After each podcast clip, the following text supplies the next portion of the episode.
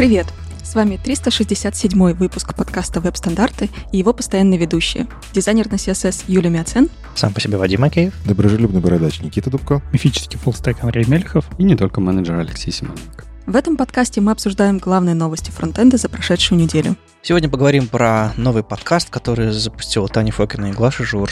«Инклюзивный ананас». Как вы думаете, о чем он? Есть один intent to ship, uh, scroll-driven animation, то, о чем мы давно мечтали. И uh, ребята из WebKit подробнее рассказали про Beijing API для тех самых uh, установленных веб-приложений, которые обычно люди называют PWA. Браузера Opera запустила очередной супер-браузер, называется Opera One. Обсудим, зачем он нужен и нужен ли он вообще. И, наконец-то, у нас появится в браузерах скопинг, то есть мы сможем, э, возможно, отказаться от CSS NGS или, по крайней мере, CSS модулей. Давайте разберемся, как эта штука будет работать. Дизайн-система от э, Washington Post. Хорошая дизайн-система. Юля одобрила.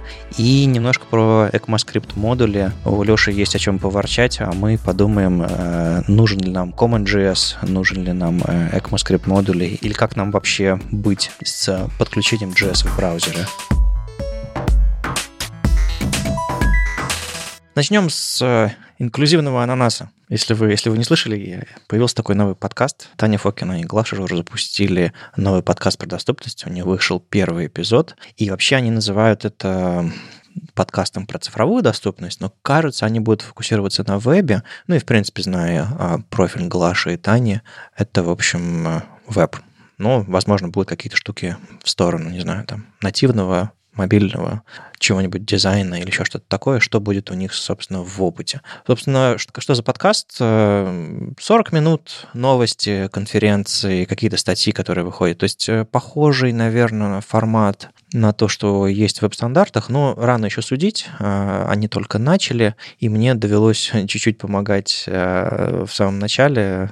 Ко мне обратились как, в общем, человек, который с подкастами возится давно, и мы сначала там брейнштормили название подкаста, мне очень жаль, что не называется Элли и Татошка, но я считаю, что инклюзивный ананас тоже хорошо. В общем, слушайте, а, там люди совершенно не случайные, и мы тут на самом деле очень часто говорим про доступность, а, но никто у нас, мне кажется, экспертом по доступности не является, а там, в общем, Глаша уже пять лет на этих проектах работает, Таня тоже давно пишет а, и занимается доступностью в доке, и на стандартах статьи писала. В общем, не, совершенно не случайные люди, я думаю, там будет довольно высокий экспертный уровень, я думаю, вы сможете оценить по первому эпизоду, но и не забывайте, прежде чем все подкасты выходят на какой-то ультрапрофессиональный уровень, они начинаются с чего-то простого, и мне кажется, что э, у них начало очень хорошее, и перспективы точно будут. По крайней мере, э, много людей помогало, и э, у них есть хороший план. Я не знаю, слушаете ли вы, ребята, какие-то подкасты англоязычные, не знаю, про доступность, или слышали что-то, но вот я как-то ничего такого не слышал, и в русскоязычном сообществе это точно первый. А Глаша там также заливисто смеется? О, да. Тогда стоит послушать.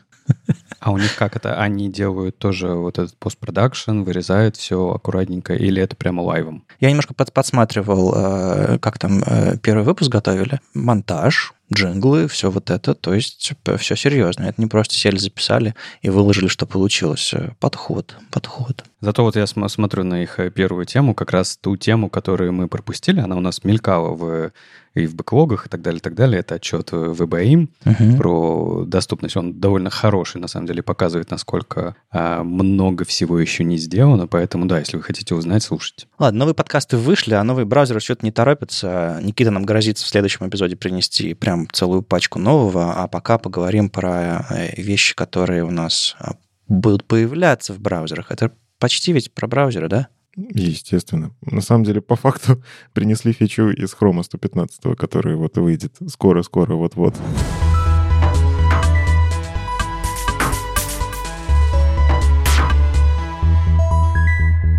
Мы уже несколько раз приносили новости из канала Intent to Ship. Есть такой в Твиттере каналчик, который публикует всякое из Google Group.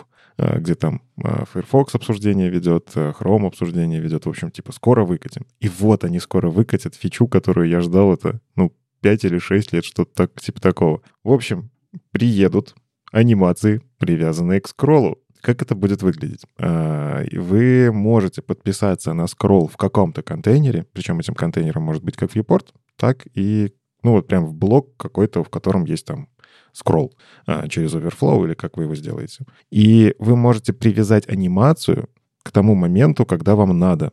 Давайте попытаемся объяснить это. Как-то без картинки, конечно, очень сложно, но попробуем. А, допустим, вы хотите сделать параллакс-эффект, который срабатывает именно в тот момент, когда вы подскролливаете до какого-то блока. Он находится у вас где-то за пределом первого экрана. Вы до него доходите скроллом, и в этот момент, в этом при помощи CSS или JavaScript говорите «начинай параллакс». Параллакс вы можете реализовать при помощи, там, не знаю, анимации от нуля до translate y какого-нибудь, там, не знаю, минус 100 пикселей. И он попытается а, вот на эту обычную а, ось движения по скроллу сделать э, вот эту анимацию от нуля до минус 100 пикселей. То есть будет подниматься потихоньку быстрее элемент, чем вы скроллите. За счет этого создастся такой параллакс-эффект. Ну, я думаю, многие на сайтах это видели. И это можно использовать абсолютно по-разному. Во-первых, эта штука работает и вертикально, и горизонтально. То есть там есть направление блок, есть направление inline. Во-вторых, эту штуку можно использовать э, хитро вывернуто анимации вообще инвертить. То есть вы, в принципе, можете установить сначала значение минус, потом плюс, или плюс и минус. Ну, то есть анимация просто делает с какого-то состояния до какого-то. И это, ну, можно минус 100 VH сделать, и потом 100 VH. И он такой очень быстро проскочит у вас перед глазами. Или наоборот, снизу вверх поедет. А как это все делается? На самом деле, почему ждали это так долго? Если что, scroll timeline в JavaScript за флагом был еще в 2017 году. Я еще доклады, когда про Гудини начинал читать, я их уже давно закончил читать. А, этот scroll timeline, он был, он давно был. А, был полифил, его Сурма очень там активно продвигал, потому что у него демки про это были.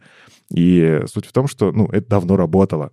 То есть вы могли это даже сделать при помощи полифила, и в JavaScript вы, когда задаете какую-то анимацию, у вас появлялись там несколько объектов. Scroll timeline, keyframe эффект, и вы могли это все в веб-анимации хитро вывернуто закрутить, так что у вас вот ну, по факту то, что я описывал, происходило. Но тут была как бы история-то какая? Мы же CSS хотим управлять. Мы же хотим это не в JavaScript делать. JavaScript еще загрузить надо. А, ну и JavaScript пока загрузится, пока э, там э, документ ready сработает, вот это вот все ждать долго. А хочется иногда такие анимации делать уже когда, не знаю, экран загрузки есть. Еще JavaScript у вас не пришел, а экран загрузки есть, потому что CSS приехал. И вот они очень долго думали, как это в CSS все добавить, ничего не сломать, сделать совместимость с JavaScript. Эти штуки должны работать абсолютно совместимо причем. В общем, суть в том, что они, да, э, долго продумывали и добавили в CSS Animations второго уровня побольше таких терминов, и у вас появляются уже вот эти скролл-таймлайны внутри э, CSS. Вы можете указывать для анимации, что давай вот начинай срабатывать вот с этого рейнджа, там появляется такой э, термин, э, привяжись вот к этому контейнеру, вы можете указать скролл-контейнер. В общем, э, очень интересная история. Пока говорить рано, потому что это выйдет только в 115-й канарейке. Я-то уже этим, конечно, попользовался уже давным-давно, еще в 17 году. Но там очень сильно поменялся синтаксис. Кстати, это повод, мне кажется, какой-нибудь доклад про это сделать. А, вот. И там очень сильно все поменялось хочется сесть, разобраться, как это работает. Но вот мне, опять же, хорошо, что Юля сегодня с нами. Юля, часто ли тебе приходится рисовать что-то, привязанное к скроллу? Был ли у тебя параллакс в карьере?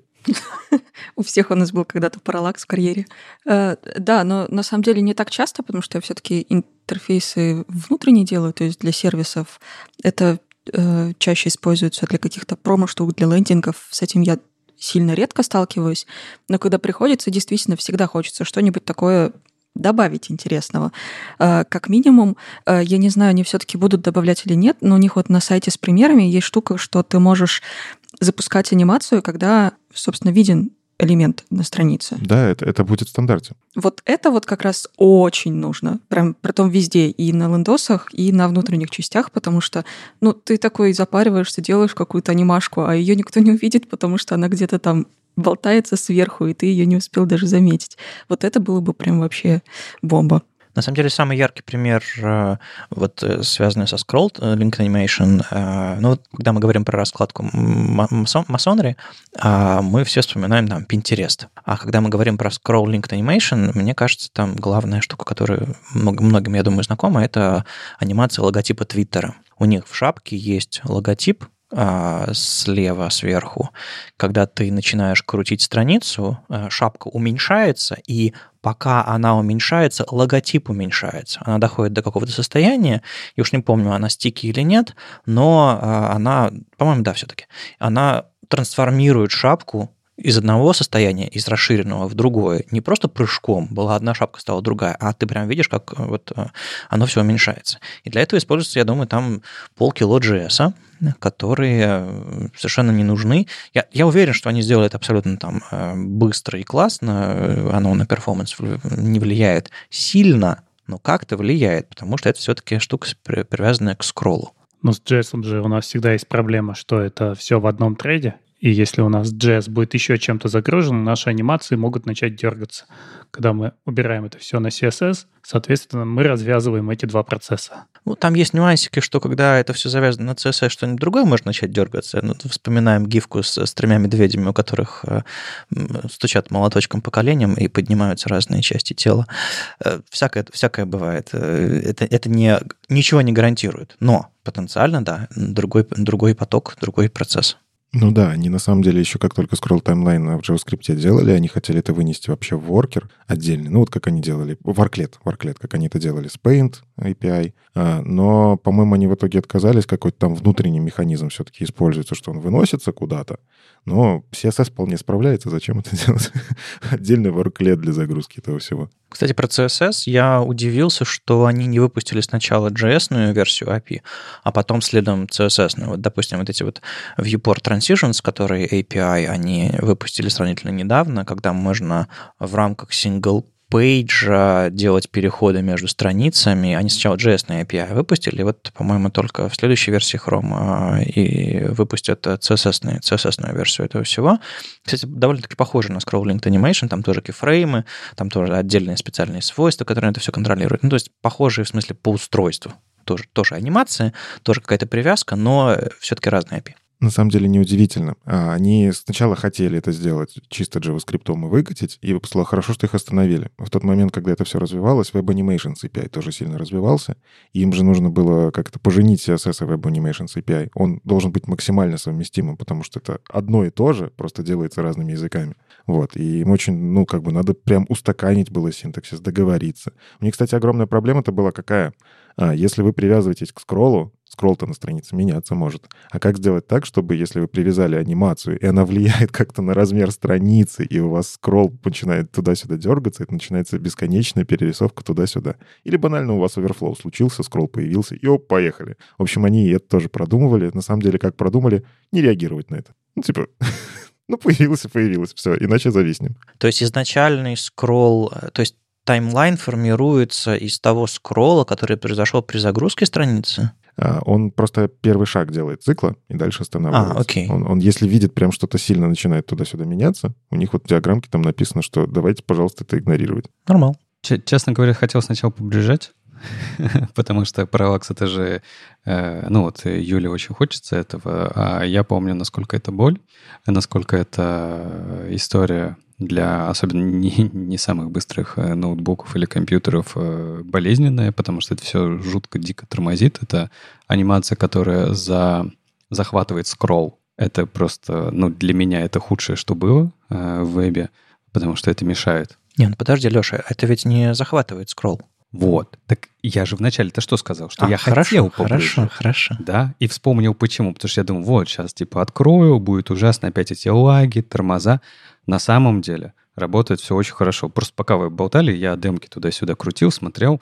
Очень красиво выглядит, очень плавно. То есть вот э, в этом смысле все хорошо. И вот даже когда Никита сказал про перестройку э, анимации в зависимости от изменения скролла, у нас же такое тоже бывает, потому что я открыл там девелопер тузы, пока делал у меня там вот, например, если мы говорим про демку с с кучей фоток, да, которые в, в разные стороны двигаются от, по, по скроллу.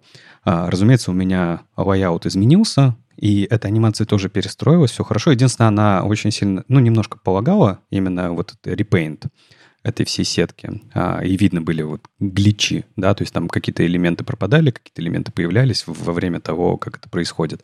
Но сама анимация супер плавная, аккуратная и все такое. Вот такая история, она хорошая, потому что вот все, что было до этого, я знаю, как э, можно было делать это, как вносить на другой слой, делать это плавным и так далее, и так далее, но это такие затраты обычно в разработке, что очень многие на это забивали. Ну, кстати, про то, что э, грузятся браузеры и все такое при старом э, бидинге на скролл, э, мне кажется, что появился даже такой какой-то небольшой тренд, совсем маленький, на то, чтобы специально усложнить скролл. Потому что я видела такие сайты, где нужно прям ну, ты прям чувствуешь, что ты как будто бы эту страницу тянешь. То есть там настолько все, все, притом вся картинка очень красивая, там все аккуратно сделано, ничего не лагает, э, нет ощущения, что что-то тормозит, но именно скролл там такой тяжелый, что, ну, я не пользуюсь мышкой, у меня нету, я только трекпадом, но у меня вот прям пальцы к концу страницы прям очень сильно устают, потому что нужно прям прикладывать огромные усилия, чтобы просто проскролить этот контент. Ну, это вот этот прием, когда из сайта пытаются сделать презентацию, Uh, ужаснейший прием, потому что сайты не для веб-браузера, не для этого созданы. И вот когда у тебя забирают возможность пользоваться скроллом так, как ты привык, то есть, ну, мотать с той скоростью, с которой надо, я не знаю, перепрыгивать и так далее, а у тебя это забирают, это ужасно. Это совершенно другая история, очень классно сделано. Не, когда ты заходишь на сайт, начинаешь крутить, а тебя ready мажет по дороге, вот это, это самое ужасное. Я с таких сайтов обычно ухожу, они, они явно мне не рады. Они хотят произвести впечатление, а я хочу информации, до информации добраться. Поэтому, ну как, а, хорошо, что у нас а, все это можно будет делать а, попроще на CSS, но это же ерунды можно все равно наделать. Ну, как и любым CSS. При желании можно наделать CSS. Ну, как бы, CSS для этого и сделан. В принципе, да. Но я имею в виду, что э, раньше все такие, о, это нужно тяжелую библиотеку подключать, там, performance, там, bundle вырастет, там, не знаю, скролл будет тормозить. А сейчас, типа, CSS, YOLO, и на каждом сайте будет что-нибудь меняться во время анимации. Знаете, Самая чудовищная штука, которая в последнее время из трендов появилась, привязанная с Crawling Animation, я думаю, на этом API тоже можно будет это сделать, это прогресс-бары. Я прокручиваю статью, а сверху идет прогресс-бар, насколько я ее прокрутил.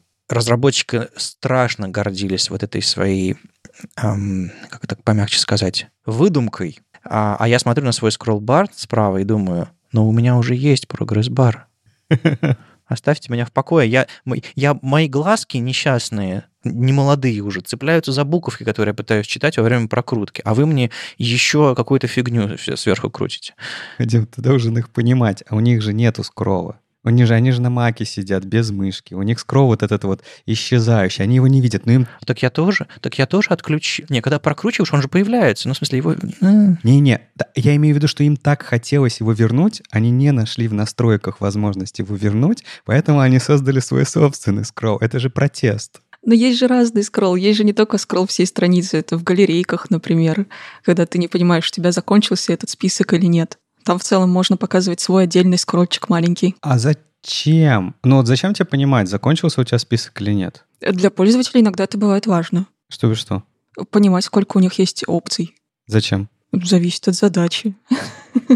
Ну так типа иногда стоит кру- крутануть. Есть просто фрустрация. Ты, ты, ты, ты тянешь, и ты не понимаешь, оно сломалось, или там еще есть, или ты не туда крутишь, или еще. Ну, в общем. Ну, либо если оно по кругу идет то ты не понимаешь, оно зациклилось уже или еще нет. Так если оно идет по кругу, вообще зачем ему тогда об этом знать? Это же вообще лишняя информация. Ну, в общем, фича выйдет еще, и надо ее будет попробовать. Мы, конечно, так тут развели прямо это классная штука, надо с ней работать. Она выйдет только в 115-м хроме. Она выйдет еще пока что в канарейке. И как минимум в канарейке покажите вашим дизайнерам, пускай посмотрят, что так можно будет через полгода, когда это везде доедет. Потому что, да, э, ну, как прогрессивное улучшение, чтобы убрать вообще весь этот здоровенный JS Bundle, можно уже потихоньку начинать внедрять. Но давайте перейдем э, к другому браузеру, который тоже кое-что интересное показал.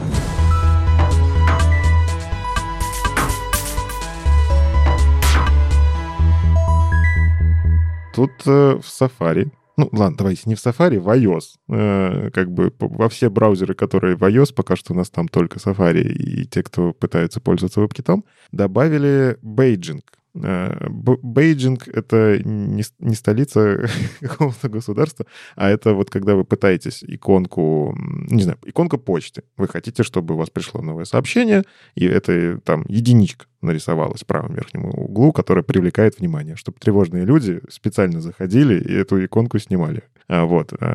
И, собственно, это история про PWA, это история про то, что если вы уже создали какую-то иконку у себя на рабочий стол, вынесли э, в iOS или в iPadOS, и используете эту иконку как отдельное приложение, Ну, пока что, конечно, в Safari у нас есть вопросы к этому, но тем не менее, вы можете сделать такую иконку, и хочется нативности. Так вот, наконец-то какие-то фичи PWA потихоньку появляются, и вот э, бейджик вот этот вот, это одна из фичей, которую сейчас они описали у себя в бложике. Э, и она очень простая, но они написали... Мне вот очень нравится, как они глубоко подходят к э, простым фичам. Для меня это было такое, типа, два метода. То есть вам нужно просто set up badge вызвать и clear badge. Все, два метода. Но они расписали кучу нюансов, как эта вся история работает.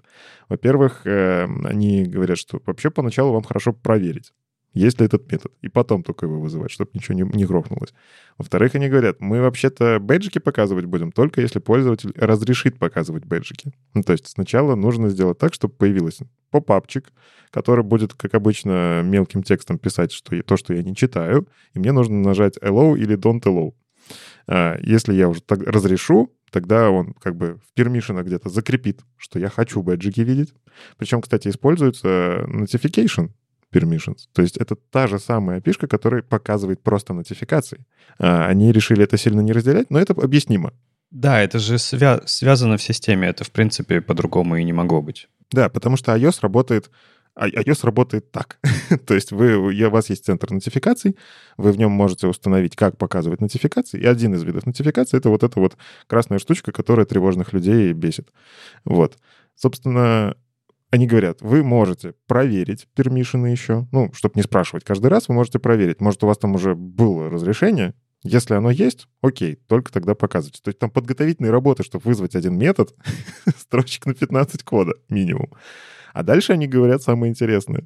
Есть еще пользователи, которые сначала разрешают, а потом такие, знаете, не хочу вот эти notification. Ну вот просто возьму их и выключу. Леша в этот момент показывает на себя. Да, это я. Это я такой пользователь. Здравствуйте. Так вот они говорят, мы никогда в браузер не будем прокидывать информацию таких пользователей. То есть, э, к сожалению, вам придется с этим как-то жить. Э, пользователь может дать разрешение, вы можете где-то даже это записать себе в базу данных, пожалуйста, будете считать, что он включил. Но это не значит, что он ее на самом деле включил. Он может ее выключить, и этот бэджик не будет показываться.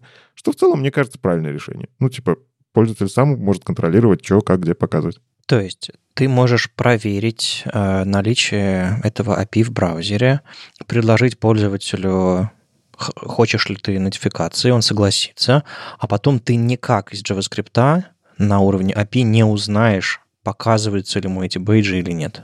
Почему? По-моему, узнаешь. У тебя, смотри, у тебя первое, это есть ли у тебя API, второе, это есть ли у тебя разрешение. И разрешение это вещь, которую нужно проверять постоянно. Ну как нет? У тебя есть permission статус, у которого есть state, и у которого есть несколько значений. Granted, denied. И у тебя в любой момент времени может у permission статуса быть denied. Не-не-не, не так работает. Статус у тебя останется разрешенным, но ты через настройки iOS можешь отключить, а разрешенность останется, но при этом приложение уже ничего не будет показывать. Подожди, как это она останется? А вот так. У тебя в браузере будет состояние свое, у него есть свое хранилище, разрешено, не разрешено. И браузер будет считать для твоего домена, да, кстати, это работает именно для того Origin, в котором ты это расспросил, для него будет сохранено, что да, можно.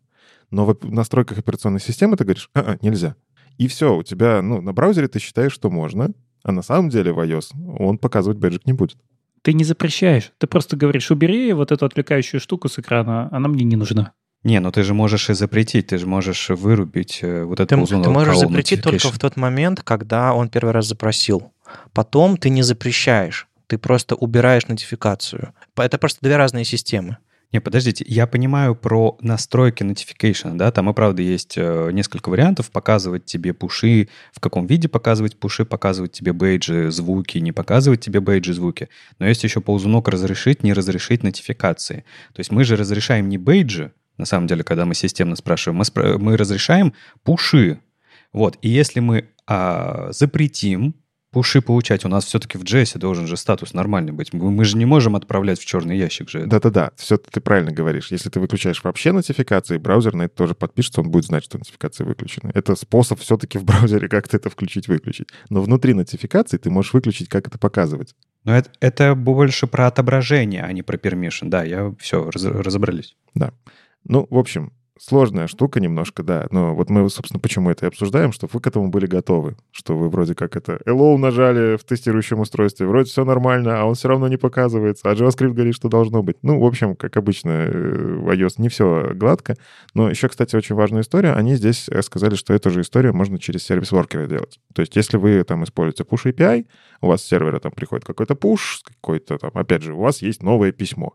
А в этот момент можно эту иконку, не загружая саму вкладку, показать. В целом правильно, ну, нативные приложения же так и работают. Вот, э, и мне кажется, такая маленькая победа PWA над Safari. Они все еще нигде не используют PWA, естественно. У них тут Web App, Web App написано везде. Но мы-то все знаем. Знаете, кто будет очень рад этой новости? Одна зеленая пассивно-агрессивная сова.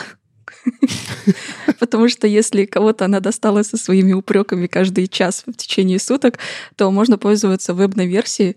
И теперь, если пользователь ее сохранил собственно как, как прилажку, то она его и там достанет. Но, Никит, про сервис-воркеры ты говоришь, можно и в сервис-воркерах, но это и есть основной кейс, как эта штука используется. То есть ты как? Ты когда устанавливаешь PWA, у тебя запускается service worker, который слушает эти пуши. Потом у тебя прилетает пуш, твой service worker ставит нотификацию, а когда ты заходишь в приложение, ты уже снова вызываешь это API, чтобы снимать. Ну, например, прочитал одно письмо, уменьши счетчик на единичку. Ну, в целом, да. Если смотреть, как бы, кто в основном потребитель, да, это действительно сервис-воркеры. Ну, просто этот код можно вызывать откуда угодно. И важно было сказать, что и сервис-воркер, и основное приложение. В основном приложение, наверное, можно просто чистить без сервис-воркера. А можно все делать сервис-воркером, мне кажется, так правильнее. Код, чтобы лежал в одном месте. А подождите, кстати, а эта история работает просто из вкладки в Safari? Она же не должна, по идее, работать. Работает. А, работает. Конечно, работает, да. А и что она будет показывать? Во вкладке ничего, но когда ты свернешь приложение, у тебя будет э, иконочка. Не-не-не, она не работает не из вкладки, она работает как и push, э, как веб-пуш API.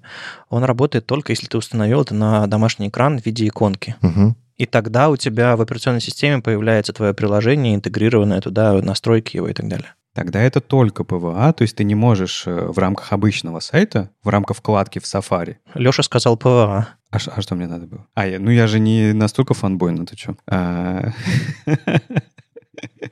Не, я имею в виду, что, смотрите, это значит, что этот код все-таки не будет работать просто со страницы в браузере? Или будет? Я его не могу разобраться. Должен, да должен. Я думаю, у тебя просто... Сколько у тебя экземпляров установлено приложений, все они слушают одни и те же нотификации, привязанные к домену. И если ты откроешь рядом в браузере, у тебя на этих иконках уменьшится счетчик. Нет, я имею в виду, я хочу понять, если я не устанавливаю эту иконку себе на телефон, я эти бейджи а, буду видеть на иконке Safari? Нет, нет, не будешь. Ну, знаешь, это так не работает. Все, разобрались. Да, это вот то для того, что они называют web app. И маленькое э, замечание, вернее, маленькое, маленькое наблюдение. Во-первых, потрясающая графика. Badger — это барсук по-английски. В общем, они классно обыграли. Но я немножко разочарован. Если посмотреть внимательно на картинку, то иконка с бэджером э, выглядит меньше, чем все остальные иконки. Да, я сразу заметил. Физически она такого же размера, но из-за того, что она черная, она уменьшается. Могли бы добавить небольшую компенсацию. Это все-таки Apple. Ну,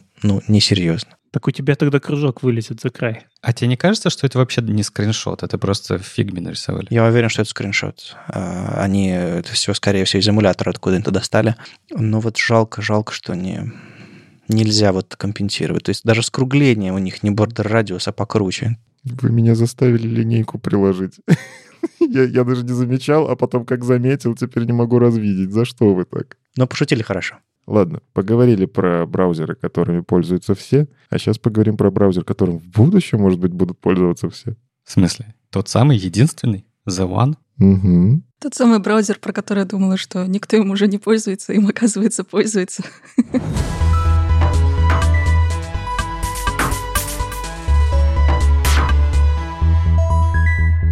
Э, Да, здесь Opera э, выкатила свой новый браузер, как они называют, э, что он инновационный, AI-powered и, и вот это вот все. В общем, очень модный, современный, с чатом GPT внутри. Во-первых, для меня было огромным открытием, что, во-первых, Opera все еще пытается развиваться, и у них было несколько разных браузеров, которые были Opera и что-нибудь еще. То есть они их позиционировали как отдельные браузеры. Э, И вот еще один Opera One появился — Мне очень понравилось, что они пытаются все-таки перепридумать браузер и как-то понатырить как будто бы из других браузеров интересные фишки и применить к себе. Но есть вопрос. Зачем? Ну, в плане очень хорошей идеи, что они пытаются как-то развивать, пытаются переделать браузер и сделать его более интересным, более для пользователя, а, поработать с тем, что очень много людей действительно имеют тысячи вкладок и никогда их не закрывают, возвращаются к ним. Они пытаются с этим поработать, чтобы пользователям было удобно и все такое. И даже чат GPT в себя встроили непонятно зачем. Но зачем? Неужели ими действительно так много пользуются, что нужно придумывать по новому браузеру для каждой категории пользователей? Слушай, у тебя есть базовый вот этот Chromium, и, и все остальные Chromium-based браузеры, они, в общем-то, и пытаются сыграть, придумать какие-то новые кейсы использования, может быть, как-то дизайн, а как им еще привлечь людей? Под капотом-то это один и тот же браузер. Технически это один и тот же браузер. То есть кто-то на безопасность напирает, кто-то на дизайн, кто-то вот AI добавляет. Ну, а, а как иначе? Я не знаю, как у, у компании Opera устроена сейчас. Я там э, давненько... Э, там мало людей осталось, которые, которые там работают. Но в, в мое время, когда я там работал деврелом, э, там был процесс такой, скажем так, бонус-driven development или премия-driven development, когда кто-то приходил с офигенной идеей, ее запускали, за запуск, вернее, команда получала какие-то там, не знаю, там премии, бонусы, еще что-то такое. В общем, всячески радовалась. Проект, естественно, не взлетал, запускали очередной, очередной браузер, там Opera Coast, Opera там для, для, для, для, для криптобро, Opera для геймеров, Opera для еще что-то такое, еще какая-то Opera специальная. Вот они сейчас запустили оперу для я не знаю. Скорее всего, они на арк насмотрелись а, или, или что-то подобное, или просто как-то решили очередную. То есть очередной виток а, мы перезапустим, мы перепридумаем браузер. Он длится, сколько я себя помню, но, к сожалению, это серийный перезапуск браузера, на который уже немножко смешно смотреть. Ой, я можно вам поругаюсь? Я тут пока это самое... Мы болтали, я его ставил, вы, вы в курсе, что он до сих пор ставится вот как опера это любит? Кстати, это то, что меня всегда раздражало, что оно, ну, инсталлер, что он тебе в док впихивает иконку, чего ты не, не просишь от него. О, знаете, что он сделал при запуске? Он мне проиграл замечательную музыку в, во всю громкость. Очень ему спасибо большое за это во время записи подкаста. Хорошо, что я замьючен был. Он такой AI-powered prompt, но вот он один раз мне его показал, AI-powered prompt, а потом пропал. Не знаю, как мне вернуть этот AI-powered prompt фиг знает. И в целом он вообще приехал как э, опера-девелопер. Я сначала не мог его найти, потому что он заменил мне предыдущую сборку опера-девелопер. То есть кажется, что Opera One, ну, возможно, я сделаю такие э, предположения, что это как раз замена, э, ну, в будущем, видимо, вот оперы, которая у нас есть обычная, дефолтная, потому что видно, что это тот же самый комбайн, он внутри держит и GX Games, то есть что вот раздел у них в опере GX есть, и какие-то другие фичи, которые есть э, в общей опере. Как будто бы это просто такая постепенная замена и брендинг с AI Powered промптом в, в, в адресной строке. Мне так всегда смешно вот это это вот сейчас маркетологи добрались до релизов. Вот этот AI Powered, это же, ну, давайте будем объективны. Нейронки используются в браузерах для всякого такого уже очень давно. Там простенькие модельки, которые умеют быстро искать, что тебе надо. Ну, типа, тебе периодически просто нужно ходить там, не знаю, если ты в Гугле ищешь, да, тебе не нужно делать... Это даже если ты делаешь запрос в Google, Google это делает не там на основе if then else. Там просто уже есть моделька, которая быстренько тебе выплюнет, что тебе надо. То есть это, это такое вот, ну, типа теперь мы точно AI-powered. Короче, не знаю, меня это вот немножечко раздражает, потому что люди начинают воспринимать AI неправильно. Это же консюмерская история, то есть поэтому она и завернута так. Ну, для тебя когда-то заворачивали DHTML, HTML5, ну, что-то есть такое? Базворды. Так они ML AI называют, ну, что ты хочешь. Ну да. Судя по этому сайту, Кажется, как будто бы они решили, ну, у них же каждая версия для какой-то аудитории, они прям это проговаривают четко, что вот это для конкретных людей. Здесь они не проговаривают конкретную аудиторию, но судя по всем вот этим материалам, которые у них здесь есть, тут все инструменты дизайнерские и любимые дизайнерские сайтики. И такое ощущение, будто они пытались привлечь дизайнерскую аудиторию, посмотрев, видимо, на ARC, как мне кажется, потому что они тоже здесь пытаются пытаются в такую же графику, но у них не очень получается, потому что они, видимо, пытались сделать как арк, но не как арк. И ну, с этим есть вопросики. Зачем они попытались отжать аудиторию у арка? Потому что арком в основном дизайнеры, как мне кажется, в моем инфопространстве пользуются.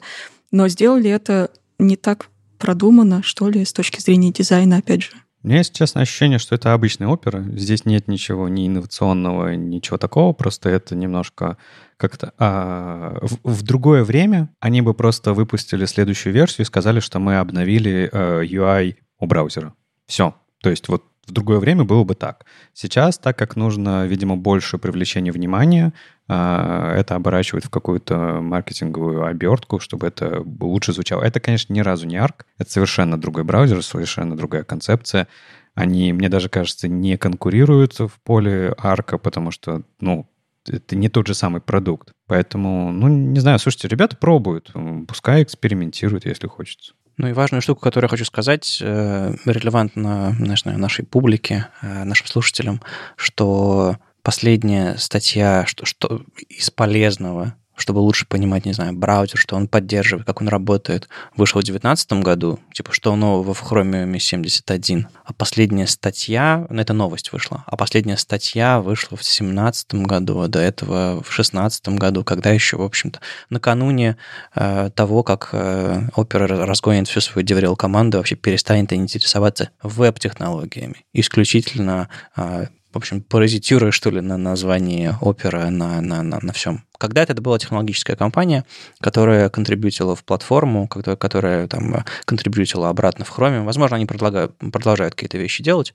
но об этом не видно, не слышно, и релевантность браузера Opera такая же, как, не знаю, минимальная. Минимальная. Это просто к сожалению, иконка и скин вокруг Chromium, который пытается воткнуть все, что плохо лежит э, под оболочку браузера. Мне интересно, в чем сейчас смысл вообще существования оперы с точки зрения бизнеса. Раньше их встраивали в телевизоры, была опера мини для слабых устройств, а вот это вот ну, то есть они продолжают что-то делать, но непонятно, на чем они зарабатывают. Может быть, приходят к поисковикам и говорят, у нас есть такой небольшой процент трафика, может, вы нам немножечко заплатите? У них есть большой рынок э, в, там, в Индонезии, в Африке, еще где-то большой. Много людей ими пользуются, в основном на фичи-фонах, на андроиде. То есть, в принципе, у них есть люди, которыми активно пользуются. И это в основном не десктопный браузер. А десктоп, я думаю, это просто очередная компания, чтобы привлечь внимание, а потом с десктопа перетащить аудиторию на мобильные. Ну, в общем, как-то они вот существуют вот в подобной, подобной, подобной модели, живут. Мне, если честно, кажется, что у них больше корпоративный рынок сейчас. И если зайти просто на сайт э, Андрей посмотреть, то, то те вещи, которые они выводят там в той же самой навигации, что их интересует, их интересует гейминг, веб-3, что ты хочешь. Вот оно. Ну ладно, новые браузеры — это из моего виш-листа. Когда-нибудь появится новый классный браузер, и я буду этому очень, очень рада. Но, Вадим, у Кита Гранта тоже есть виш-лист про CSS. Появилось ли что-нибудь у него реализовать?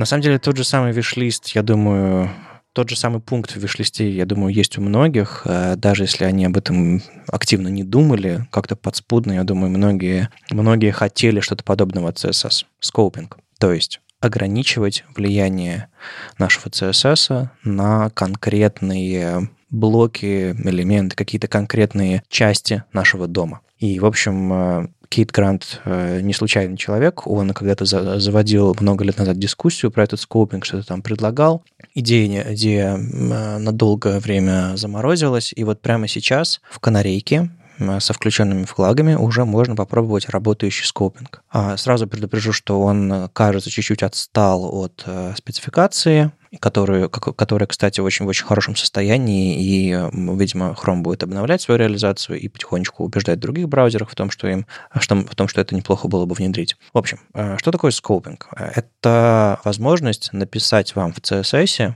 указать, с какого по какой элемент э, ваш CSS применяется. Почему именно вот в таком виде? Это чтобы можно было делать э, более такие гранулярные, более точечные э, применения ваших стилей. Ну вот, например, допустим, у нас сейчас есть nesting, и мы запишем. А давайте сначала без нестинга, наверное, начнем. Вот, допустим, точка card, классик, пробел, точка title. И мы пишем, пишем какие-то стили. Мы говорим, что стиль применяется к тайтлу только если он вложен в card. Но в этот момент мы еще увеличиваем, кстати, специфичность нашего тайтла, потому что вот такой более сложный селектор. То есть мы, конечно, можем использовать э, всякие is ы, чтобы специфичность не увеличивать, но вообще это скорее трюк. А сейчас можно будет сказать директива add scope, в скобочках написать card, и уже внутри, как вот э, вложенный не знаю, ну это не, это не совсем не совсем нестинг, это скорее похоже на медиавыражение, а внутри написать title,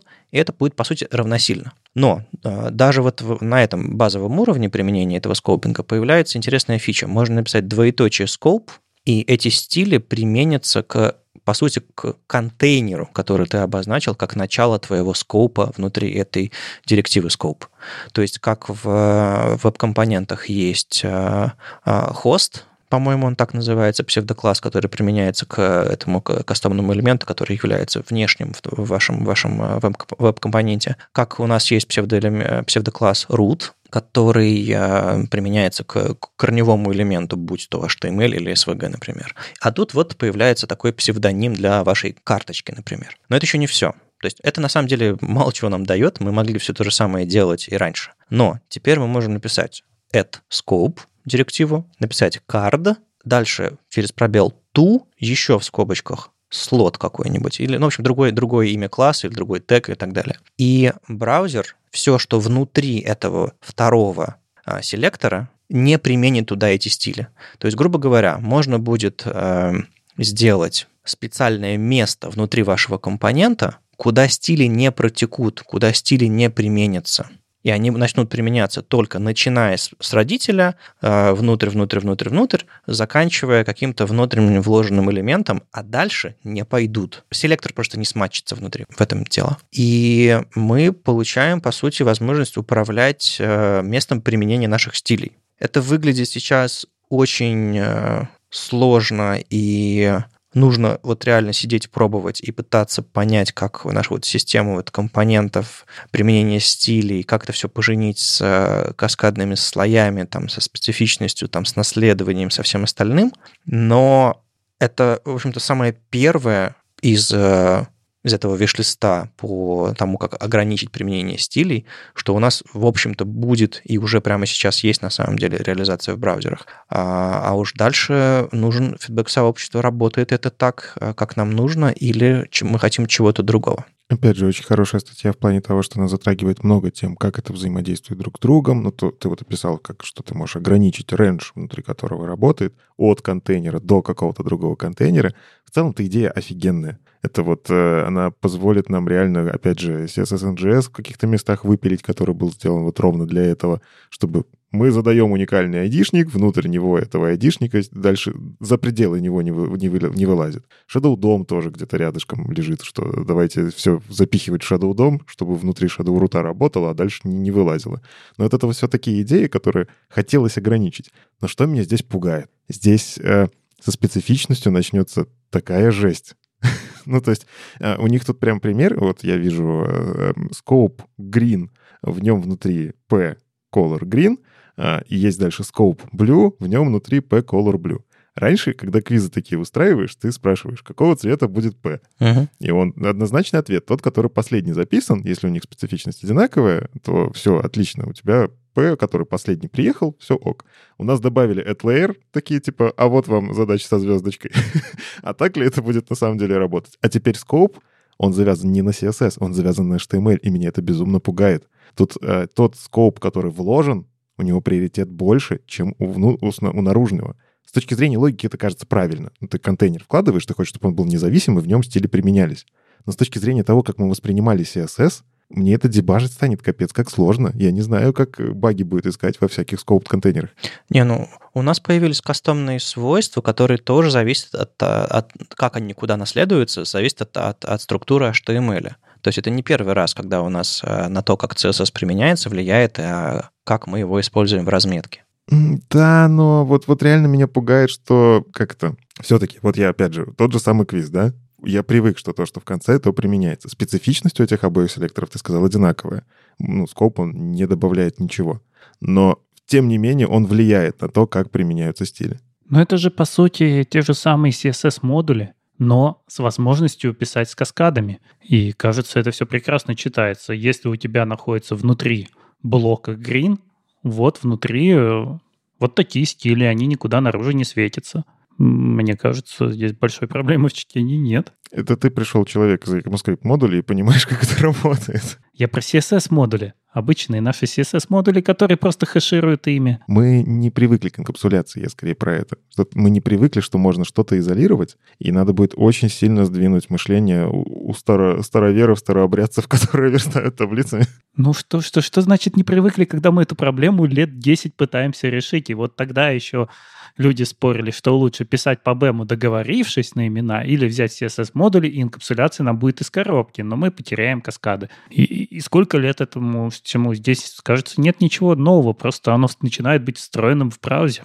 Не, идея это хороша, просто условно, когда мы используем инструменты типа CSS-модулей, мы просто пишем любые селекторы, и вообще не думаем о том, э, где у нас там эм, э, начало у селектора, где конец селектора. Мы просто такие, YOLO, это внутри моего компонента, и э, уже на основе этого компонента CSS-модуль там все захэширует тебе. Тут все-таки нужно будет какие-то вещи писать руками, и, возможно, я допускаю, что какая-то все-таки CSS NGS тут поможет, чтобы тебе не нужно было писать вообще ничего, а, а тебе какой-нибудь, не знаю, внешний или внутренний э, хэшек э, инструмент тоже, тоже подставит, но сам механизм а, вот этого скопинга, он будет встроен в браузере, что, конечно же, упростит все эти инструменты, даже если они будут нужны. Но мне кажется, вот сейчас фичи request, когда это все выйдет, чтобы в какой-нибудь условной CSS Академии появился курс, Э, про то, а вот, вот вам список селекторов с разными add выражениями, и какой же, какого же цвета будет у нас текст? Потому что раньше это был один тестик, возможно, три варианта, если там айдишники атрибуты, а теперь все стало, ну, прям сложнее. Не, я очень жду, что выйдут статьи все-таки с большим количеством примеров. Вы знаете, когда было, был первый э, этап обсуждения нестинга, когда там были, были варианты 1, 2, 3. Я тогда еще все до конца не понял. Статья была не очень удачная. А потом вышел блокпост э, в блоге Safari, блоге WebKit точнее, и они очень хорошо объяснили, много было классных примеров, и ты, ты такой читаешь, такой, а, вот как ты, ты работаешь. И здесь тоже, кажется, немножко не хватает, причем не такого, знаешь, чисто синтаксического, типа, вот, и вот этот скоп, вот это блю, погнали, там, фу бар. Нет, хочется прям взять компонент, какой-то живой и э, сказать, вот смотрите, если я буду писать этот компонент вот в, в, в этой новой, новой парадигме а, скопинга, вот как он будет работать, вот почему это будет удобнее, чем не знаю, договоренность в, в рамках BEM или CSS-модуль или еще что-нибудь такое, или просто инлайновые стили, или, или Tailwind какой-нибудь. И вот как это будет работать. То есть сравнить подход даже на самом деле несколько реализаций сделать одного и того же. Это, это прям идея для статьи, которая более ближе к практике, чем к теории. Все-таки эта статья более теоретическая, она полезная, она делает классное интро, но я могу сказать, что у меня вот этот вот прогресс-бар, где 0% я только что услышал об этом, а 100% я идеально понимаю, как это работает, он еще, не знаю, процентах на 40. Причем не просто понимаю, как это работает, а вижу, где я это смогу применить. Вот когда оно будет прям звонко зеленым на 100%, вот тогда я пойму, но это еще, до этого нужно доползти, до этого э, это еще нужно где-то попробовать использовать. Э, сложновато это начинать использовать, пока это работает только в Chrome Canary за флагом, но Статьи писать можно, поэтому дерзайте, и, или я что-нибудь такое попробую собрать, потому что эта фича, безусловно, заслуживает более глубокого изучения, хотя бы для того, чтобы уверенно о ней высказываться. Потому что прямо сейчас сходу можно сказать, господи, что, что за ерунда, у меня уже все работает э, в моих инструментах, все, вся, вся сборка, все эти хэшики, или вообще у меня там CSS NGS из, из э, не знаю, темплейт литералов э, компилируется в инлайновые стили. Зачем мне все это нужно? Нужно чем меньше всякой ерунды происходит в, вашем, в вашей сборке в CSS, тем, тем лучше. Чем больше на себя может взять браузер, тем все стабильнее и в итоге гибче потому что в, я думаю, многие, и я вот тоже работаю с JS последний год, я регулярно сталкивался, что многие вещи я не могу сделать или не знаю, как сделать, потому что черт его знает, как эта штука работает под капотом. И ты пробуешь, а он такой, а так нельзя, и так нельзя, а как можно? А вот напиши такой идиотский селектор. Я такой, написал, выглядит ужасно, но git commit, push, стыдно. А вот тут, кажется, стыдно не будет, потому что все очень гибко. Ну и по совместимости здесь в конце интересная приписка, что да, в Chrome с этим уже можно играться, он немножко там отстает. Safari, кажется, заинтересован, чтобы это сделать. А вот Firefox больше всех против, потому что они обожглись на первой версии похожего же решения и, кажется, сейчас, в принципе, не хотят лезть. Нет, я думаю, у них не так много ресурсов, чтобы радостно заниматься прототипированием API, который снова не взлетит. Тут справедливая, справедливая реплика про то, что обожглись на, первом, э, на первой реализации. Но мне кажется, что когда подскочит Safari, у Firefox особо выбора не останется, потому что, ну, штука достаточно большая. Это на уровне контейнер queries, это на уровне э, кастомных свойств, это прям меняет дизайн языка. Это не какая-то там игрушечка типа нестинга. Из, извините всем, всем, кому не хватало нестинга, но тем не менее, э, у вас всю жизнь были препроцессоры. А вот делать вот это нормально можно было только средствами браузера. Все остальное это были какие-то такие неуклюжие полифилы все-таки. Мне кажется, что, ну, мы когда про Firefox говорили, что тут же и Kali может помочь, если это все заведется. Поэтому тут не то, чтобы у Mozilla совсем нету вариантов и так далее, и так далее. Просто Mozilla сейчас компания, которая, наверное, не, не стоит лезть вперед, а скорее просто вот держаться в паритете по фичам и быть нормальным игроком тоже нормальная позиция. Вопрос в том, кто и Гарри даст денег, чтобы они это реализовали в Mozilla. Слушай, у меня есть ощущение, что и Google, и Apple могут давать Игалии денег на такие вещи. Ну, кстати, да, да. Вот такая интероперабилити во всех браузерах, э, поддержка альтернативных движков — это то, чем, в общем-то, все эти большие компании занимаются, но не в смысле э, растят себе конкурентов, а в смысле просто поддерживают совместимую платформу. Ну и Кейт призывает, приходите в комментарии, пишите, что вам это надо, чтобы показать браузерам, что давайте двигаться и внедрять. Да, если вы заинтересовались, э, пожалуйста, не молчите, пишите прямо вышью. Если пишите это в интернете, тегайте всех деврелов э, браузеров, которые занимаются этим. Э, иногда соцсети помогают, в общем-то, докричаться или выразить свое мнение, не только зайти выше. Я думаю, это будет полезно. Ладно, это когда-нибудь к нам придет, и мы получим, получим очередной очень важный этап развития CSS. А, но тут я нашел интересную, интересную статейку, как Вашингтон Пост, люди с огромным авторитетом в мире, в мире журналистики, сделали себе дизайн-систему, подумали про доступность и, кажется, даже сделали правильную дизайн-систему. По крайней мере, я, я слышал эмоции Юли до начала записи подкаста. Порадовалась. Юля, расскажи, чему ты так сильно порадовалась, когда увидела эту дизайн-систему? Ох, сейчас сначала поворчу тогда.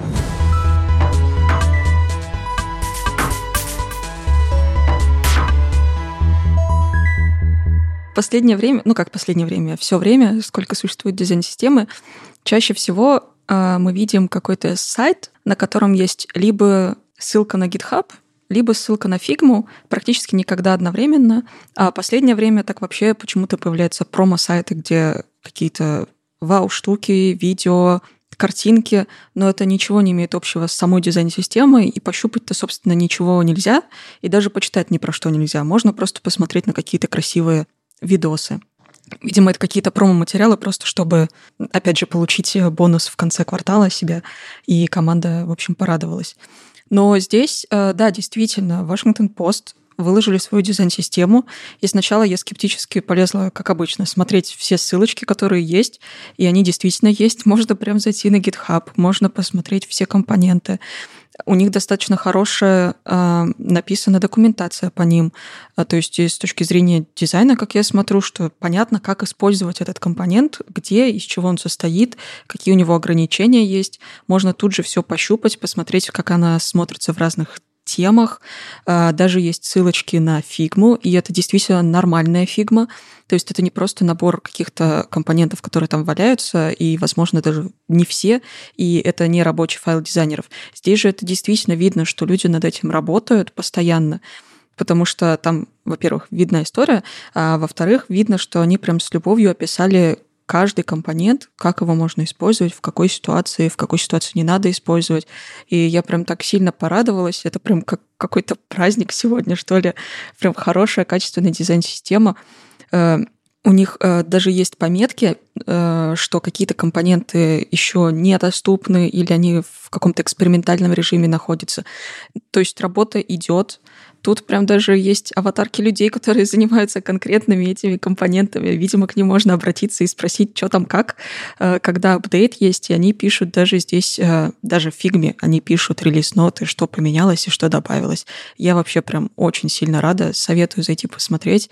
Э, не без проблем, естественно, ну, такая махина, как дизайн-система, не может быть без проблем, но в целом все очень хорошо, я прям очень рада, как они все это сделали. И еще и довольно симпатично все смотрится.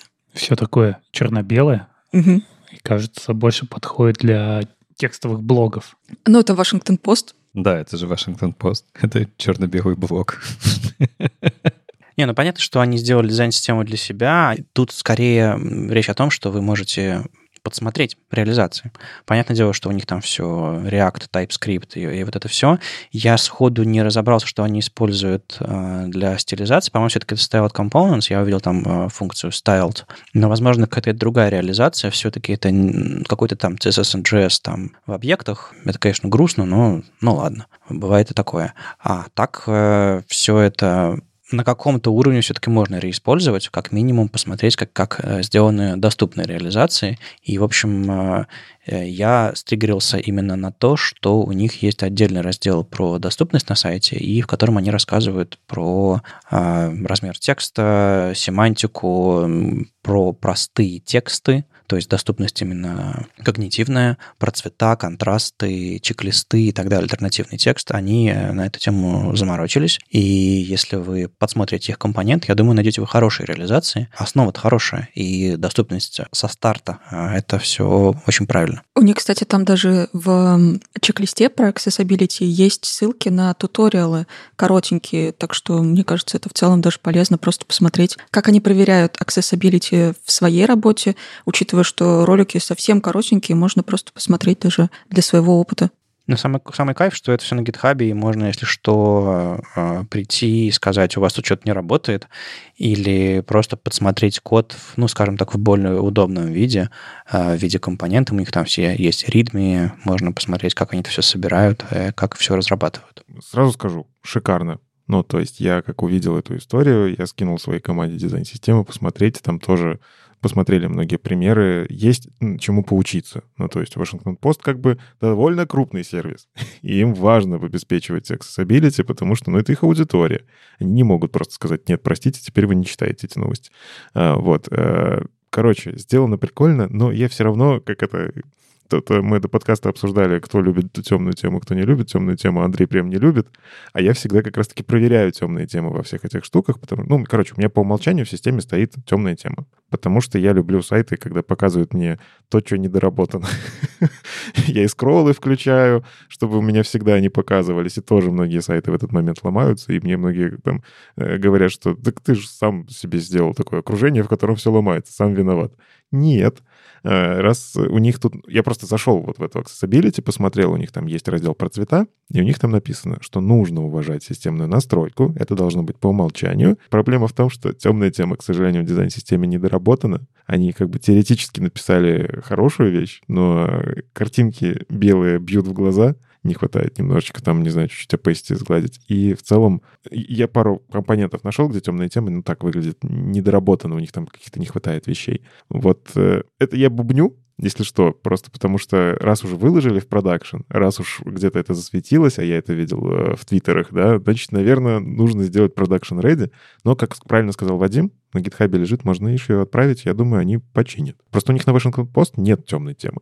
Им, наверное, это не так надо. Но раз уж вкладывают дизайн-систему посмотреть, ну, хотелось бы идеала. Здесь и инпуты неплохие, в которых placeholder не исчезает, а немножко наверх уезжает, но при этом input нормальный, это квадратик. Это не как на андроиде полосочка, когда мы не понимаем, input это или не input. Но я вижу, здесь нет компонента, с которым не справляется ни одна система дизайнерская. Вот из всех, что я смотрел, а вот здесь просто нет. Это календарь. Календарь с поиском, который варит кофе и, и делает массаж шеи, к сожалению, пока не внедрен. Ну, потому что календарь это действительно очень сложная штука.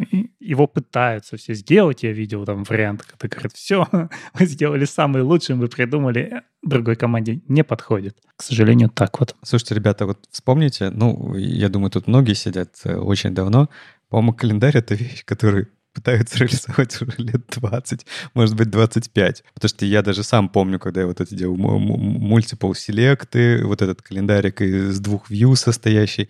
То есть селекты уже делают, а календарь до сих пор как бы что-то, что как бы где-то в будущем лежит. Мне кажется, человечество скорее разберется с термоядерным синтезом, чем э, научится делать э, нормальный выбор дат э, в подушках. Это нормально. Нужно иметь вещи, в которые мы стремимся как человечество.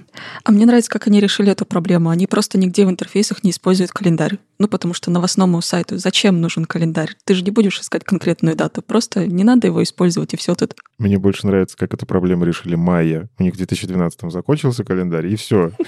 Не надо больше париться. Никита. Да. Расскажи что-нибудь еще про вещи, которые я не понимаю, пожалуйста. Ты, ты, ты затронула очень тему, я на самом деле э, взял статью, которую тоже такой, ну надо же разобраться, а то ее Андрей заберет.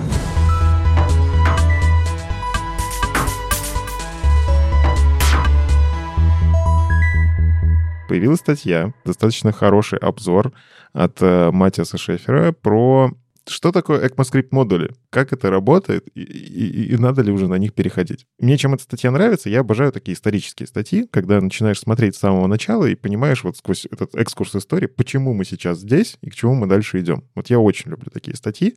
А, у Эрика Мейера про CSS часто такое бывает. В общем, ECMAScript модули. Кажется, что, ну, пора, давно пора, уже надо переезжать, но почему-то до сих пор есть нюансы. И начнем с того, что это такое. А, изначально у нас э, там нужно было каким-то образом там изолировать какую-то логику, что-то наружу выплевывать, что-то наружу не выплевывать, да, какая-то приватность, там, инкапсуляция, вот это вот все. И, ну, в Node.js был механизм, были те же Require.js, э, System.js и все, короче, разные библиотеки. AMD, по-моему, вот это вот можно было все красиво обернуть вот в эту аббревиатуру. А, что это было? Это был какой-то такой система резолва, которая сама понимала, где тебе что загрузить, а, где у тебя какой элемент публичный, и ты с ним работаешь. И, в общем, там это было самое важное. У нас была нада, у нас был клиент. И нужно было каким-то образом библиотеки, чтобы работали одновременно и там, и там. Ну, тебе не нужна библиотека, там, не знаю, для того, чтобы datetime считать. Точнее, нет, тебе нужно учитывать особенности, и нужно подгружать разные модули, да? А, но, опять же, есть вещи, которые и там, и там нормально работают. В общем, настрадались с этими всеми кастомными решениями, и появилась в спецификации такая вещь, как ECMAScript модули. То есть еще в 2015 году обсудили, приняли, и это стандарт. Но, опять же, у нас есть браузер, а у нас есть Node.js. Node.js переходил ну, не то чтобы сильно долго, но можно считать, что с 2020 года, с 14 версии, э, уже, можно считать, появилась имплементация, которая экспериментальная, и с 15 э, версии мы считаем, что все, модули в Node поддерживаются. А в браузерах, казалось бы, тоже внедрили давно, но внедрили по-другому. Почему по-другому? Потому что Node.js у тебя работает с файловой системой, а браузер работает с чем-то скачанным из интернета, либо с чем-то встроенным в страницу. Там нет как таковой файловой системы. Что мы имеем? Мы имеем несколько форматов, как подгружать модули. В Node.js это импорты, экспорты, которые вы пишете прямо в коде, там, не знаю, в package.json говорите type модуль, или файлики именуете common.js, module.js, это CJS, MJS. Вот, вот я пока говорю, мне самому сложно. Это просто, чтобы начать писать модули, нужно все эти правила запомнить. В браузерах сделали немножечко по-другому, добавили скрипт type модуль и скрипт no модуль. Для чего, опять же, так сделали? Браузер, если видит тип, который он не знает, он его такой, опасно, я не пойду туда, я не буду это исполнять. Наверное, у тебя есть какой-то постпроцессор этого всего, ты это обработаешь. Я буду исполнять только JavaScript. Это, на самом деле, мне кажется, заиспользовали то, что изначально было заложено в скрипт, а, и, ну, оно немножечко костыльно, но это вот та идея, которая сработала, и очень хорошо сработала. То есть вы пишете скрипт type модуль, браузер, который не умеет этот type модуль, он его игнорирует. А вот уже скрипт no модуль, это для новых браузеров. Они, когда видят новый модуль, они и умеют модуль. Они его не будут загружать, а старые браузеры, они не знают этого атрибута. Они его игнорируют и исполняют. В общем, такими вот костылями, я все-таки не могу это назвать по-другому, потому что, ну, надо было хакнуть спецификацию и хакнуть, как браузеры работают. Ничего не сломать в интернете. Придумали, сделали, все, супер. Идея же шикарная. Берем, используем. Но почему-то почему-то до сих пор большинство сборщиков все еще делают, что превращают ваши модули в старый код с полифилами. И здесь в конце статьи есть обзор. Ну, короче, статья на самом деле реклама вид. Прям видно, что типа, смотрите, вид, все это... Э, давайте, как правильно вид говорить? Кто как говорит? Вите? Вайт?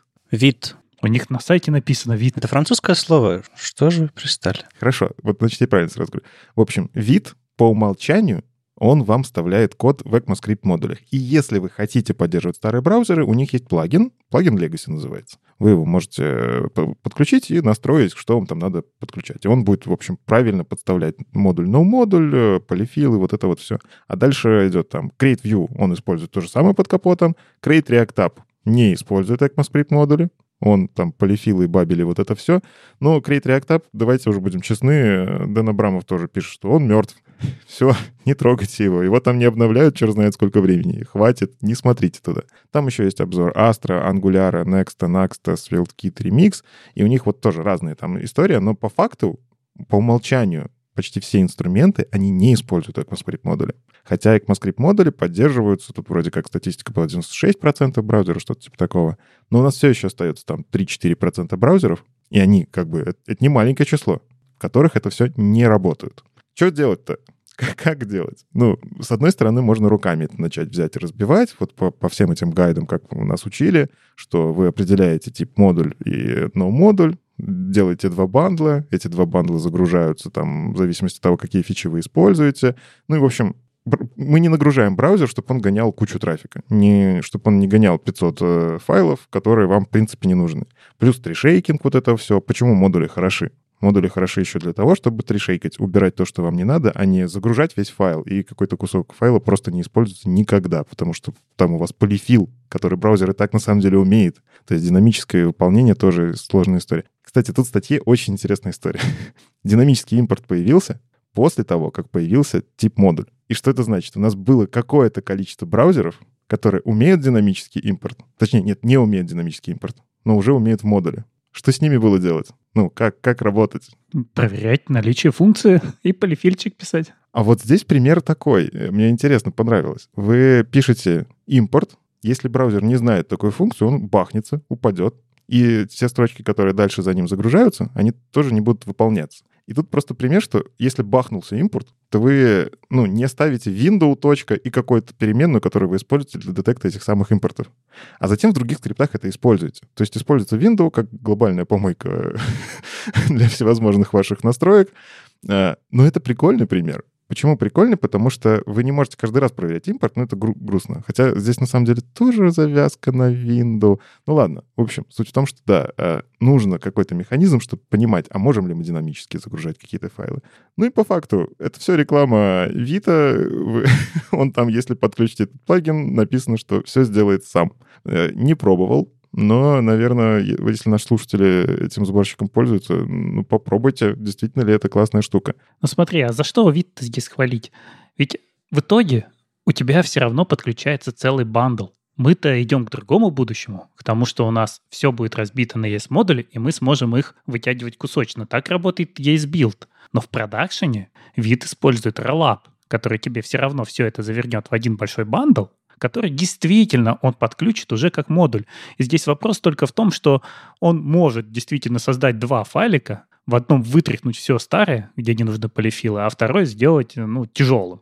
И тот, который там с модулем у тебя подключится новый, но модуль старый. Но фактически большой разницы нет. Потому что это не то будущее с модулями. Это просто способ подключить файл без старого мусора. И все. Я, если честно, а, не, не услышал, а, а вывод в этой статье какой-то. Вот я слушаю, слушаю. Вода водой. Ну, то есть, типа, э, я понимаю, что в 2017 году было сложно, в 2016 году сложно.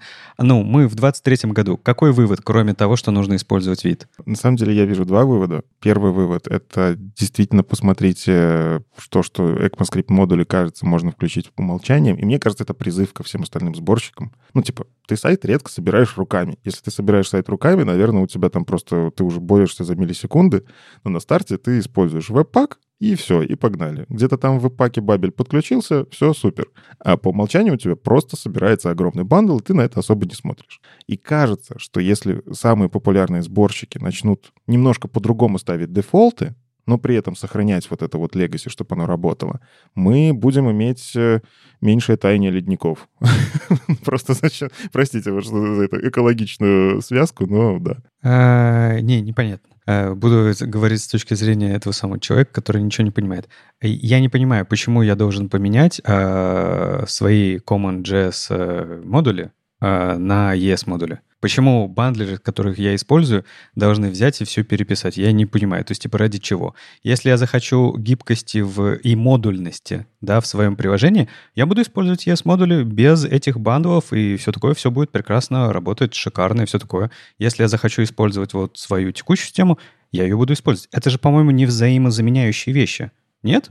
Или мы должны все отказаться как от варов, типа перейти к констам и забыть, что вар существует в спецификации? Что это за история такая? Это вот эта история? Не, не подожди, ты, ты чего? У тебя есть э, твоя аудитория, и ты не знаешь, в каких браузерах они сидят. Ты можешь попытаться там это как-то узнать, э, собрать статистику и понять, что у тебя для 95% пользователей работают ES-модули, все замечательно, все очень быстренько, а для 5% сайт ломается. Вот что ты будешь делать? Не-не-не, не, ты меня не путай, ты мне ответь. У меня сайт для... Э, у меня поддержка CommonJS модулей стопроцентная в моих браузерах для моей аудитории. Скажи, пожалуйста, почему я что-либо должен менять? Трафика много гоняешь зря. У тебя там, скорее всего, полифилы какие-то. Как это? У меня бандл. Он очень хорошо жмется и очень хорошо сделан. А можно сжать еще больше. Леш, у тебя поддержка 0% у твоей аудитории. Нет в браузере никакого CommonJS. Ну, я, ты понял, господи. Ну, назови это правильно. Ну, тут это единственный вопрос о том, что ты можешь уменьшить браузер, выкинув полифилы и отдавать тем, кто поддерживает модули, более свежий bundle. И все. Тут способ уменьшить bundle. Вся суть этой статьи, мне кажется. Да, повлиять на экологию. Если ты хочешь, чтобы Петербург не затопило, то ну, надо что-то для этого сделать. Ну я же не на Ваське, ну чего мне? Нет, подожди, JS — это самый дорогой ресурс в браузере. Здравствуйте, я, я отходил, видимо. Меня не было слышно во время этой дискуссии. Э, нет, JS — это самый дорогой ресурс в браузере. Если вы начинаете работать с перформансом вашего браузера, вам нужно уменьшать количество JavaScript, а, вернее, вашего сайта, вашего приложения. Э, точка. Все, если вы не, а, если вы думаете про картинки, про шрифты, про, про CSS, это, это классно. Но в современных там приложениях посложнее, посложнение личного блога, нужно уменьшать количество JS. А, есть способ уменьшать количество JS, просто разбивая его на маленькие чанки и еще что-то такое, но нет. Количество JS, который парсится прежде, чем браузер что-то там нарисует, особенно если вы накидали туда ваши, ваши стили, ваши SVG, ваши вообще, еще шрифты туда некоторые люди суют, это, это, это, это конечно, самое, самое то, что выбрасывают первым, э, то что, то, что нужно выбросить первым. Дальше нужно выбрасывать код, который просто в браузере не нужен. И вот эти вот как раз полифилы, если вы просто шипите на всякий случай для всех ситуаций, и у вас еще, не знаю, какой-нибудь не знаю, браузер лист настроен под IE6, или, ладно, не под IE6, но под какой-нибудь, не знаю, там, Opera 12, если вы браузер лист давно не обновляли, ну, вы, вы шипите код, который не исполняется, не нужен. И на самом деле все эти хромы уже кричат вам, э, у вас там какое-то количество JS неиспользуемое адское, не знаю, там, PageSpeed Insight, Lighthouse тоже все пытаются об этом вам говорить. Слушайте их, и вот этот вот э, подход, он как раз на это нацелен. А если вы а, будете э, шипить, скажем так, дифференцированный э, бандл в, в разных представлениях, а вот этот подход с ES-модулями, с этими сборщиками, то, что нужно. Сделать то же самое на CommonJS, ну, я не знаю, можно ли. Так это же имело смысл вот раньше, когда у нас появились новые браузеры, которые поддерживают ECMAScript модули, и был большой зоопарк браузеров, которые уже не поддерживают. Но мы давно преодолели этот водораздел. Сейчас все шипят код в браузере, который поддерживает модули. И вот этот хак, который с модули, но модули уже, кажется, можно просто не использовать, потому что мы живем на браузере Fi, там минус 2-3 браузера, и туда уже собираем нормальный код, без этих старых полифилов. Не, ну давайте определимся. Давайте мы все-таки все, все вместе решим. А мы в, браузер э, JS подключаем только как модули или нет? Вот если забыть о браузерной поддержке, если понять, что мы находимся в состоянии, что у нас все браузеры имеют возможность и так загружать скрипты, и как модули загружать скрипты, а это две равнозначные системы, которые разработчик должен а, ну, самостоятельно принимать решение, как он собирается тут действовать. Или это на самом деле мы ждали переход к ES-модулям и теперь должны шипить код только ES-модульный. В каком состоянии мы сейчас находимся? Тут, Леша, проблема в другом. Бандлить или не бандлить? И... Э, э, подожди. Ну, это же, типа, ты же все равно можешь бандлить даже кусочки ES-модулей, и при этом а, а, ты вот сам модуль, ты его тоже можешь бандлить. Ну, со- собирать из маленьких Э, у себя в, в DevX, да, в, в DevOper окружении, ты можешь собирать из маленьких каких-то разразненных скриптов один ES-модуль, например, та же самая, не знаю, либо утилсов, который будет экспортить разные функции. Ты же ее можешь у себя собрать.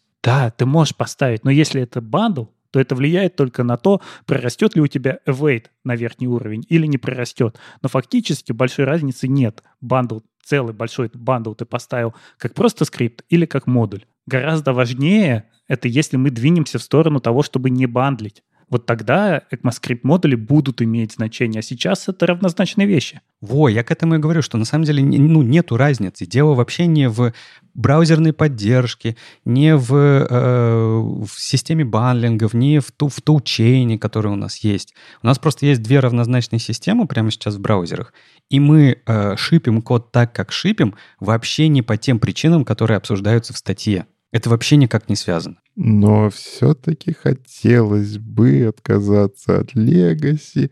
Стой, подожди, я хочу понять. То есть, типа, старый способ подключения скриптов, это у нас уже Legacy?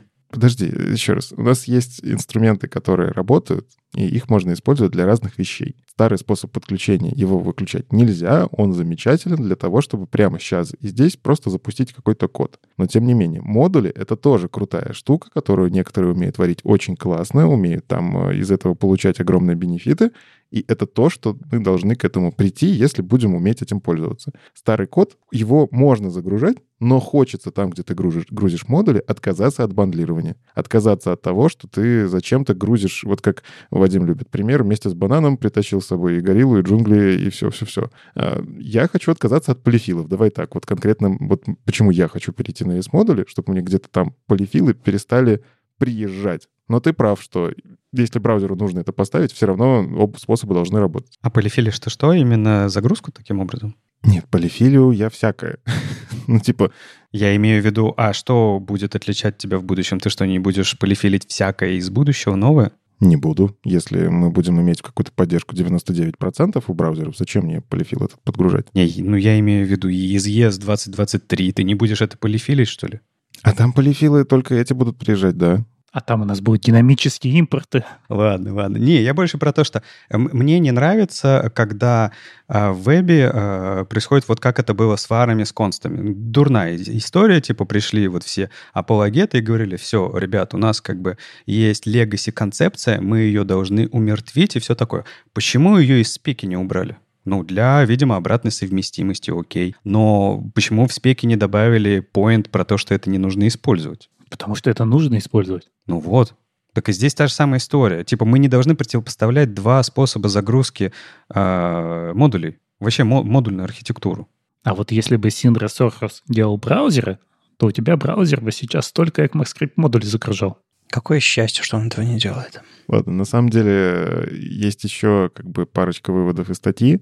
А, мне кажется, важно в том числе все-таки смотреть. Ну вот вы используете какие-то инструменты для сборки, просто потому что это дефолт, да? Ну, допустим, они не переезжают на какие-то модульс, no modules, нет у них такого дефолта. Все-таки оцените, какая у вас аудитория, и посмотрите, не грузите ли вы слишком много им. Если у вас все браузеры давным-давно умеют ECMAScript 3, да, ECMAScript 5, ECMAScript 6 и прочее, ну, типа, зачем грузить им то, что полифилит там до ECMAScript 2?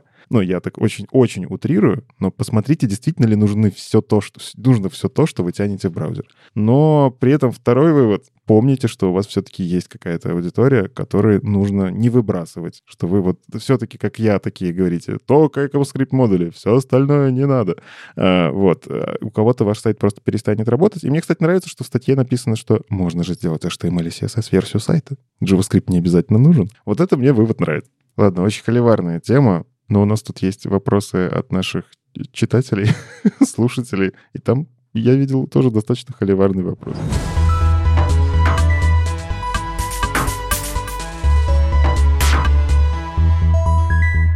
Да, мы с радостью э, продолжаем принимать ваши вопросы на нашу почту подкаст web-standards.ru. Сказав слово «дефис», я ответил на другой вопрос, э, на другую часть вопроса. Не забывайте, что в домене web-standards есть дефис. Так вот, э, вопрос всего один, и это регулярный вопрос, снова хочется на него ответить. Я, на самом деле, не то чтобы э, хочу на него ответить, скорее хочу закинуть вопрос вам. Вот прямо сейчас, ребята. Импровизация. Поехали. А Александр спрашивает, э, вернется ли открытый чат в Телеграме? У нас в веб-стандартов раньше был такой чат-стандарты, и мы его закрыли с э, началом войны, потому что было абсолютно невозможно. Мы много чего закрыли, а приоткрыли только подкаст, и то в таком, на самом деле, лимитированном формате, а когда говорим только вот между собой, не гостей, ни, ни партнерских выпусков, ничего такого, э, выездных тоже ничего э, нет. Так вот, э, Александр интересуется, вернее, говорит, понимаю, что на модерацию нужны силы, но верю, что разумные люди смогут однажды договориться о правилах, записать их,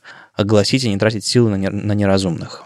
И вот вопрос к вам, ребята. Мне кажется, что чат был хорошим местом, где мы могли общаться с нашей публикой, слушателями, читателями, люди могли задавать вопросы, и Такого места не хватает. Я пока сам не знаю, а, стоит ли его перезапускать. У меня сомнения. А вы что думаете? Ну вот Александр правильно пишет, что понимаю, что модерации нужны, на модерацию нужны силы. Мы не просто так это все сделали, мы не просто так все это закрыли. А как бы идет война, идут э, терки между людьми, как бы ну, справедливо иногда накидывают, иногда просто из злости, из агрессии, иногда просто вообще не по делу. Скажем так, у меня, допустим, изначально вот история чат-стандарта ассоциировалась с тем, что мы публиковали большое количество новостей, и людям нужно было их обсудить. Сейчас у нас выходит одна публикация в неделю, это подкаст. Обсудить подкаст в целом, ну, наверное, где-то людям хочется, но мы для этого как раз-таки почту и открыли. Можно нам вопрос задать, и мы, если что, его ответим.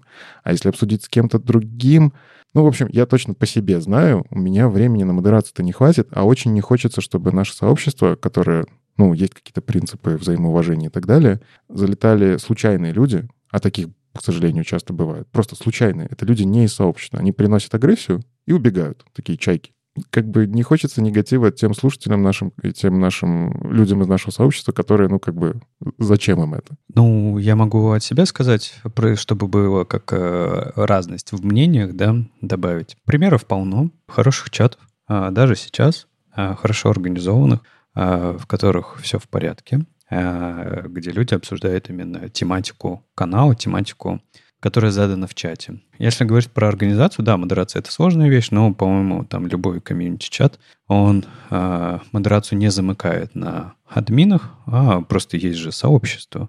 Есть люди, которые в том числе хотят поддерживать определенную, э, определенную экосистему в рамках чата. Ну, мы делегировали в нашем чате, да, э, собственно, активным участникам э, какие-то там админские права, чтобы можно было какие-то откровенный, откровенный спам э, вычищать. Да, поэтому мне кажется, что это все реализуемо. А, это реализуемо без э, из, ну, как-то больших э, вливаний в это все временных. И мне кажется, история с чатом, с обсуждением, даже если выходит всего лишь только подкаст, это же не только про обсуждение а, контента. Это возможность людей поговорить о том, что им важно, и, возможно, им не с кем поговорить. Почта — это не поговорить. Почта — это задать вопрос. Это совершенно другая история. Вот, поэтому э, я скорее за. И, понятное дело, это нужно организовать, но я скорее за. У людей же есть просто технические вопросы. Мы видим это даже в чатах тех же конференций, которые остаются после конференции, где люди просто общаются, как им там, не знаю, заверстать что-то на гридах. Такие вопросы есть. Единственное, что все в правила прописать невозможно сейчас. Скорее всего, если только с очень жесткой модерацией.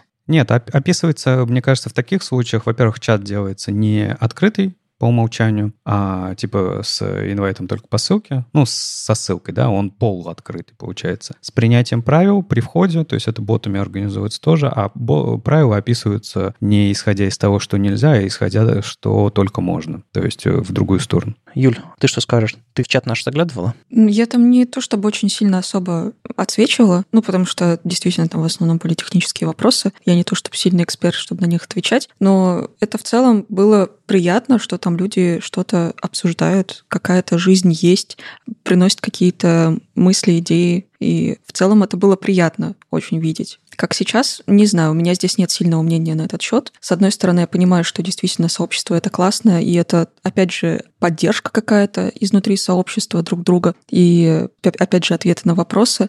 Но, с другой стороны, действительно, модерация — это тоже сила и время, общем, пока не знаю. Ну что, я думаю, у нас какого-то очевидного ответа на этот вопрос нет, Александр, но мы просуждали вслух, и вы, по крайней мере, узнали нашу позицию, и вот не только Александр, в общем-то, все остальные слушатели. Если кто-то скучает по, по чату, скажу честно, я по нему скучаю сам. Я очень скептически его запускал. У меня была мысль, что, типа, два дня, и я его закрою, потому что я, я не умею в чаты. Но получилось хорошо. И вот вы услышали, что мы об этом думаем, и сами думаете, есть ли, есть ли шансы на то, что чат откроется или нет. А может, с этим выпуском запустим голосовалку, чтобы кто-нибудь отметился, что люди тоже хотят чат? Да знаю я, что люди чат хотят. Мне кажется, даже голосовалка не нужна. Вопрос в том, можем ли мы его, можем ли мы чат. Скорее вопрос к нам. Так что, Александр, спасибо, что подняли этот вопрос. Э, был хороший повод высказаться. И мы продолжим думать. И, возможно, что-нибудь с этим сделаем. С вами был 367 выпуск подкаста «Веб-стандарты» и его постоянные ведущие. Дизайнер на CSS Юлия Мяцен. Сам по себе Вадим Макеев. Доброжелюбный бородач Никита Дубко. Мифический фоллстек Андрей Мелехов. И не только менеджер Алексей Симонин. Слушайте нас в любом приложении для подкастов или на ваших любимых платформах. Не забывайте ставить оценки и писать отзывы, это помогает нам продолжать. Ждем ваших вопросов на подкаст собака web Мы обязательно ответим на самые интересные. Услышимся на следующей неделе. Пока. Пока. Пока. Пока. Пока.